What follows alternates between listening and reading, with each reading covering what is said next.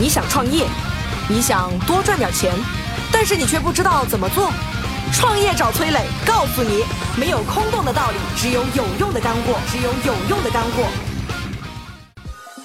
崔磊，乐客独角兽创始人、天使投资人，创办了《创业找崔磊》节目，帮助九百多家企业对接了五百余家投资机构，并获得了超十亿的意向投资金额。小纸条，抖音商业小纸条作者，以深入浅出、浅显易懂的方式讲述商业小技巧，四十天收获了三百二十万粉丝，视频播放量破亿。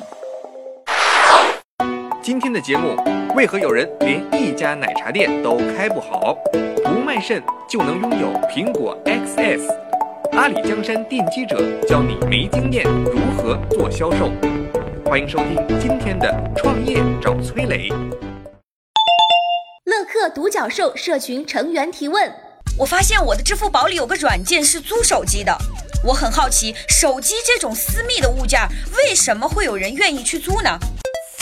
今天有请到回答问题的是拥有注册用户超过三百万的三 C 租赁领域领头羊项目机密创始人奚梦。就是每次迭代，它会就是更上一层楼，而不会走往下走。租赁它这把这个打散了以后，它其实单价是不高的，每个月付的钱是不多的。我两百块钱租一个手机，我可以租的比较好的；我一百块钱，我租个手机比较差的。一百块钱对他来说，一个月多付一百块钱压力不是很大，所以他会自然而然的选择我会去租个好一点的。我们喊的口号就是让有幸运的享受品质生活。品质生活怎么来？在你使用的产品当中，哎，你自己觉得第一个我用起来很舒服，而且呢，我可能用出去。那也可能有点那个要有面子，确实每新来一款这个新的手机就能满足你，比如说某些需求，比如说拍照，比如说要记录什么东西啊，或者说这个内存更大呀，它每每一个迭代确实会让你放弃原来老的，而使用起新的，而且每一代你发现没有，其实手机是越来越便宜了。原来我们的大哥大很贵的吧？原来我那个高中买的手机很很贵的，这个那个时候我印象中三四千吧，而且说难听一点，这个东西材料啊什么各方面都不好的。不像现在哪有这么精致啊，屏幕啊很精致啊，但价格还是还是这个价格。现在的三千块钱的手机跟原来三千块钱的一比，你会发现有天然区别的。我桌子上还有一个那个八八零零，就诺基亚的，哎，那时候卖毛一万块钱吧，就一个滑盖，这个电池还这么厚的。那你现在如果花一万块钱，我能买什么了？苹果都没来，买两个来，或者买最高配的苹果来，那没法比的。有请小纸条点评。西梦主要说的是租和买的区别，感受上或者是价值上的一些差异。但是回到这个问题的本身，提这个问题的人对于现代的手机类的技术发展，可以说是一无所知。我的手机给别人了，会不会泄露我手机的一些秘密？会不会产生一些安全隐患？如果你啥都不操作，啥都不退出，你把手机就给他了，这当然有隐患了。傻瓜也知道。但这是什么情况下发生的极端状况呢？你的手机被偷了。那确实有可能涉嫌安全问题、泄密问题。那刚刚好呢，偷你手机的人还要懂一点技术，知道这些数据怎么偷出来，知道怎么去破解密码，所以他把你的隐私照片打开看了，把你的支付宝的钱给你转走了。但是像机密这类公司，或者叫二手手机三 C 产品的回收类的这些公司，人家有一套生产线在做一件事情，什么事情呢？抹除你手机里的所有资料，然后把这个手机变成一个全新的手机，交给下一个人来使用，成熟的。这是一个成熟的生产线的，这是一套成熟的生产线式的操作，不然二手三 C 类的那些公司吃什么饭的呢？包括最近挺火的二手图书回收再转卖的一些小项目，那人家把一个书二手书收过来，先做什么呢？彻底的清洁消毒，再做什么呢？塑封装到一个塑料袋里，告诉你杀菌了，告诉你干净了，再卖给下一个人。简单点来说。你不要把手机当成手机，你就把手机理解成一块砖头，那你就明白我说的意思了。感谢小纸条的精彩点评。下一个是抖音网友提问。呃，磊哥，我是一个大学生，呃，一直想要创业，但是没有方向，不知道该做什么，我该怎么寻找我的创业方向啊？如果你是一个在校大学生的话，这个二手书的项目可以试试看。产品定义、教材、其他的书籍，用户不够刚需，收购时间。毕业生离校的时间，收购话术，项目公益，离校行李多，环保，通过教材进行社交关联，销售话术，便宜，笔记有价值，环保，通过教材进行社交关联，延展空间，书价便宜，可以加广告啊，将教材中优秀的笔记内容扫描，可以在线分享，获取大学生信息，提供人力资源服务，过程注意事项，收购数量一定要多，库存的管理、书籍质量分类、高效的人书匹配、数据记录，这啊几乎是一个没成本的创业项目，你可以试试看。我有钱想开店，品牌哪里找？选址怎么选？位置不好没客流，赶紧下拉屏幕，添加节目简介里的微信号，加入乐客独角兽社群。我们联合了全国数十个品牌，帮你解决一切烦恼。乐客独角兽社群成员提问：我是一名刚毕业的大学生，想着刚进入社会，多锻炼锻炼自己，也能多赚点钱。像我这样没有经验的人，适合去哪些行业做销售呢？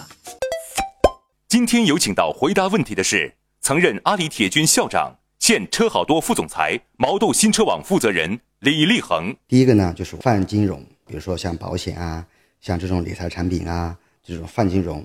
第二呢是泛教育，培训机构、新东方啊，类似啊这种教育课件、教育课程这些哈，就泛教育、泛金融。第三类这种叫呃虚拟服务类啊，比如说像他们的产品是输出技术，打比方。像我们之前的那个年代的，像金蝶、用友这种 ERP 就类似，啊，包括像现在的阿里的钉钉，他们也需要这个销售，啊，就这些，我觉得对一个新手来讲，我觉得是比较好的。这些相关的公司平台，我觉得他们做了这么多年，整个销售体系是非常完善的。就是新的销售入行啊，我觉得卖什么产品不重要，做什么样的行业其实也不重要。对于一个新人来讲，我觉得最关键是什么？就是你要进入到一个专业的团队很重要，他得到的成长是非常关键的。所以我觉得对于新人来讲，不要有太多的限制，唯一的条件就可以一个，你就去面试的时候就去问这个公司，对吧？你们的销售体系是怎样的，全不全？我觉得这个反而是对新人来讲是有直接关系的。有请小纸条点评：销售的产品分成两头，我们来想象一下，左边一头，右边一头。左边一头呢是标准产品。哪里都可以买得到，所以找谁都可以买，并不一定需要找你这个销售买，能理解吗？举个例子，手机，对吧？哪里都能买，在哪家买呢？差个十块八块，差不多吧。那这是最左边的一头，最右边的一头呢是市场上的，我下一个定义啊，比如说我们叫它新兴的产品。什么叫新兴产品呢？它比较创新，买的人不多，所以客户呢觉得买了有风险，在试探，在犹豫，在好奇。不愿意做第一个吃螃蟹，或者叫第一批吃螃蟹的。那比如说某一种企业服务软件，对吧？这是明显的新兴产品。越靠近左边这一头的标准产品，越对销售的要求低。同样，销售创造的价值，包括个人价值也越低。越是新兴的产品，对于销售个人的能力要求越高。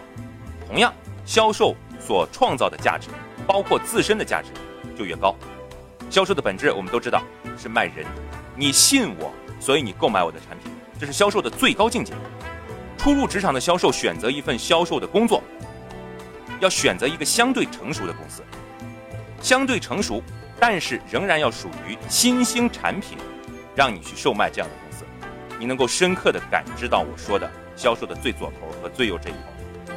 这样的公司，举例子来说，比如说聚合支付，比如说创新的环保涂料，等等，都属于我说的。这一类销售岗位。感谢小纸条的精彩点评。下一个是抖音网友提问：现在新零售行业这么火，到处都是连锁便利店、无人便利店，那为什么小区门口的夫妻老婆店还开得下去？他们赚钱靠的是什么呀？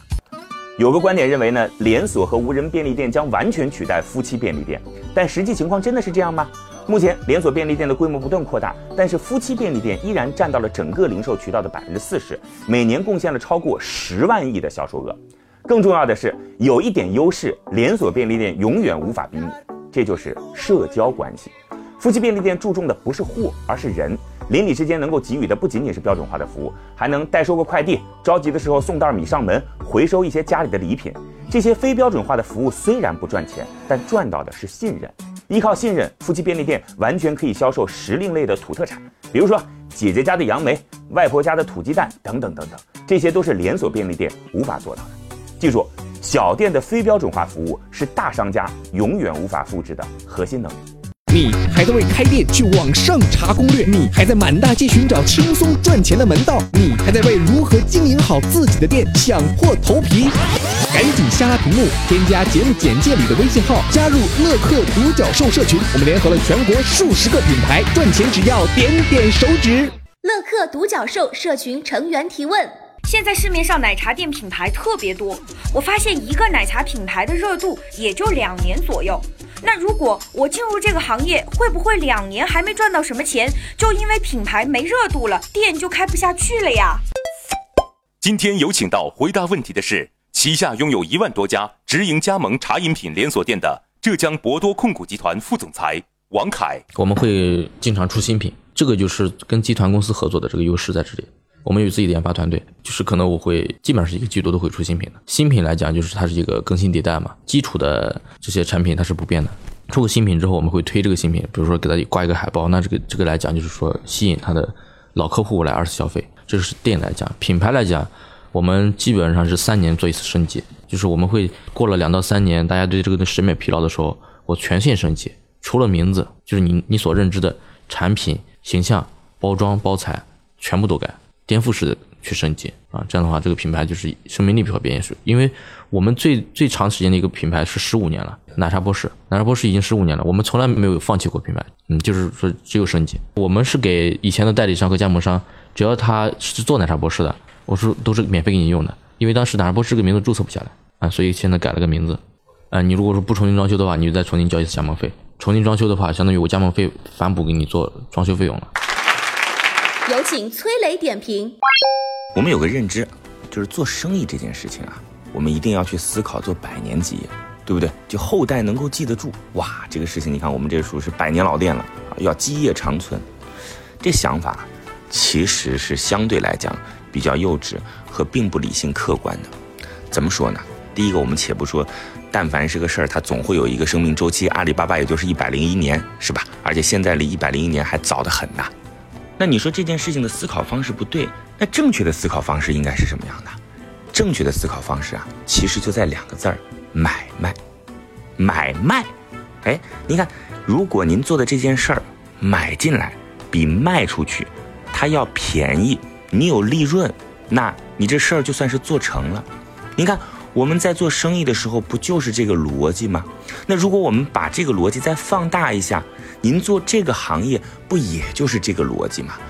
比如说啊，您开了一家店，这个总共这家店的生命周期就是两年，但是您半年能够收回成本，剩下一年半的时间通通都是利润，这个利润比较起来比你干其他事儿的收入要高，那这个逻辑就成立呀。大家可能会讲说，你看像您这样的就是没有匠心精神。那我们再换一个模型思考，如果这个店只有两年的生命周期，那有没有可能我们将这个店的模式来进行复制呢？就是同时是有一百家店的，或者说十家店，下一个两年再根据这个模式换其他的地方，或者来进行产品升级呢？其实我们刚才所思考的这件事儿，是因为你所做的这件事儿，它本身就由客观的环境决定了生命周期，而你作为一个所谓的生意人或者创业者，是要利用在这短暂的窗口期来赚到属于你的钱，这才是我们应该思考的问题。对，所以今天我们把这件事儿和奶茶这件事儿，并不是说要画一个等号，而是通过这个问题来去思考一个更深层次的逻辑。谢谢，感谢崔磊的精彩点评。下一个是抖音网友提问。呃，我开了一家服装店，但是很长时间以来啊，一直找不到适合做店长的人。我该要怎么样培养我的手下，成为一个合格的店长呢？截止二零一七年，优衣库已经在全球范围开了两千多家门店了。大家都认为产品的品质和供应链把控是优衣库的核心竞争力。但是除此之外，优衣库最成功之处就是快速培养店长。优衣库的店长有三个级别：一般店长、明星店长、超级明星店长。店长的级别由在岗时间和营业额决定。成为超级明星店长之后呢，总部不再单方面发号施令了，而是与其形成对等关系。在经营上，店铺是主角，总部是处于支持地位的配角。超级明星店长可以根据门店的地理位置、客源层次自行调整和决定订货量，可以自主决定商品的陈列、店铺的运营模式、广告宣传单的印制等等。优衣库对他们的要求是，只要遵守最低限度的公司经营原则，其他的自己裁决，像是一个独立的创业者。这就是优衣库能够大规模开店的人才秘籍。创业找崔磊联合了全国数十个连锁加盟品牌，有任何开店选址经营问题，赶紧下拉屏幕，添加节目简介里的微信号。你想赚钱，我们来帮你。